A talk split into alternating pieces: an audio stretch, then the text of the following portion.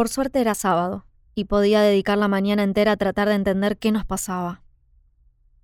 A mí me gusta aprender, estudiar, buscar respuestas de personas más calificadas, comparar esas respuestas.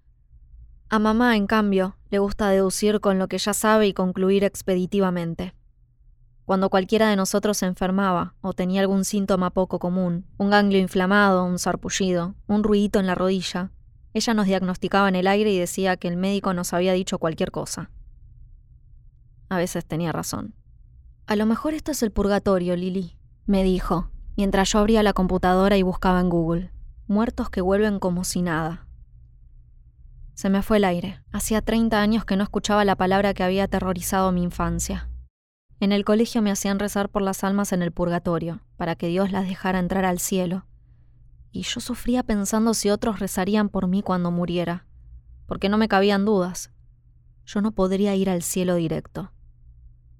Quizá no fuera al infierno, si me perdonaban los cinco australes que le había robado a mi papá a los seis para tener algo en la billetera nueva de cumpleaños, pero el cielo derecho tampoco. Demasiados malos pensamientos, demasiados enojos, demasiados celos y envidia y en catequesis nos enseñaban que los pecados veniales, los chiquitos como mentir con pavadas, decir malas palabras, comulgar sin confesarse, se pueden acumular hasta pesar lo mismo que uno mortal. Que es el tipo de pecado que te consigue un viaje directo y sin escalas al patio de Satanás. Nos miramos un momento en silencio, y después me dijo que no me preocupara, que las tías seguro rezaban por ella, y si esto era el purgatorio, en cualquier momento quedaba libre.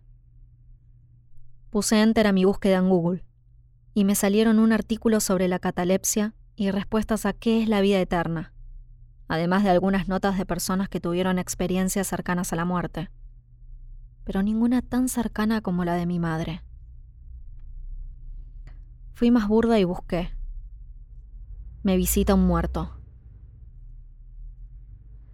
Entonces salió un artículo que cualquier otro día, antes de las últimas 24 horas, me hubiera parecido de lo más amarillista y estafador, basura que explota el dolor de la gente. Era uno de esos docentes de carrera con títulos universitarios, porque cuando no tienen títulos universitarios y dejan de meter la frase rigor científico cada vez que pueden. El hombre, el licenciado Cristian Praetoria, contaba que al investigar sobre la intuición había dado con un tema fascinante, la comunicación entre vivos y muertos. Decía que muchas personas son visitadas por seres queridos que han fallecido y que en ocasiones los fantasmas tienen corporeidad. También que vienen a dejar mensajes de amor, que avisan que están bien, que piden que pensemos en ellos sin sufrir, y aclaraba que las visitas eran breves.